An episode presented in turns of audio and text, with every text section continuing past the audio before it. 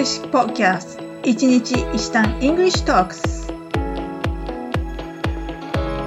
everyone! How are you today? I'm Chichiro. カナダ在住14年目の私が今すぐ使える英語を一日一単語ずつ学習するチャンネルです。それでは始めましょう。Let's get started! はい皆さん。いかがお過ごしですか？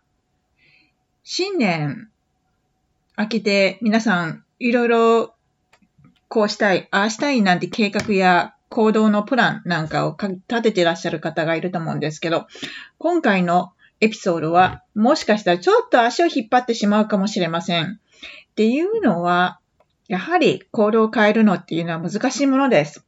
いや、今回のフレーズはですね、いやー、認めたくないけど実は好きな対象。いやー、ちょっといけないなーっていう罪悪感を思いながらやめられません。そういった方にお届けしたいエピソードになります。それでは早速始めましょう。今日は、そう、罪悪感を感じながら実は好きな対象というフレーズを使い始めたいと思います。さて、今日のフレーズ言ってみましょう。My guilty pleasure is poutine. My guilty pleasure is poutine.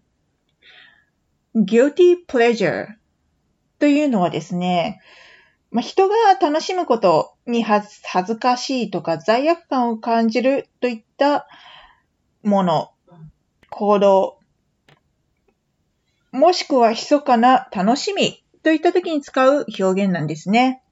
そう。この今日のフレーズなんですけど、実は私自身のことでして、いや、プーティーン大好きなんですよね。ややっぱりね、あの、食べたらね、カロリーも高いですし、太ってしまうのはわかるんですけども、いけないなぁと思いながらついつい食べてしまうんですよね。という時に使います。さあ、この、まあ、あなたにとってのいけないと思いつつやめられない食べ物、何があるでしょうか？このプーティーンっていうところをチョコレートに置き換えてもいいですし、あと、チップス。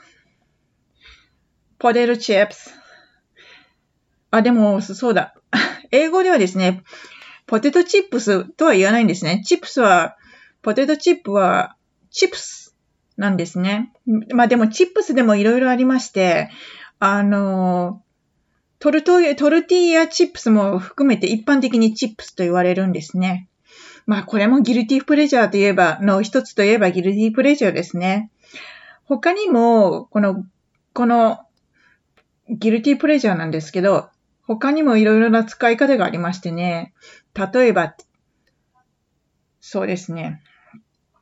フレンズっていうテレビ、テレビドラマがありますよね。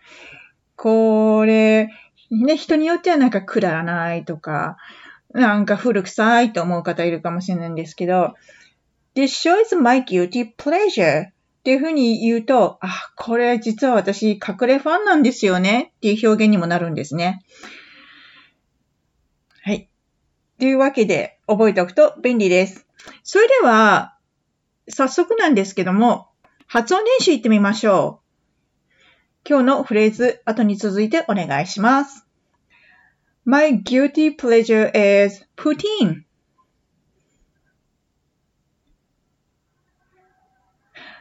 My guilty pleasure is poutine.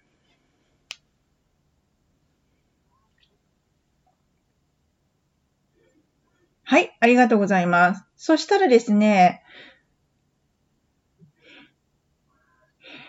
フレンズは私のにとって密かな楽しみです。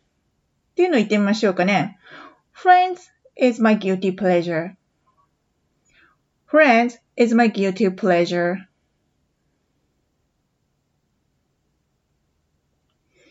はい。いかがだったでしょうか今日は、後ろめたい喜びをもともたらす物事、認めたくないが実は好きな対象、guilty pleasure の使い方を学習しました。まあ、この他にも、まあ、密かな楽しみという表現で使う方法も学習しました。さあ、こちら合わせて覚えておいてくださいね。はい。今日のレッスンはこれまで。Have a wonderful day! Bye bye!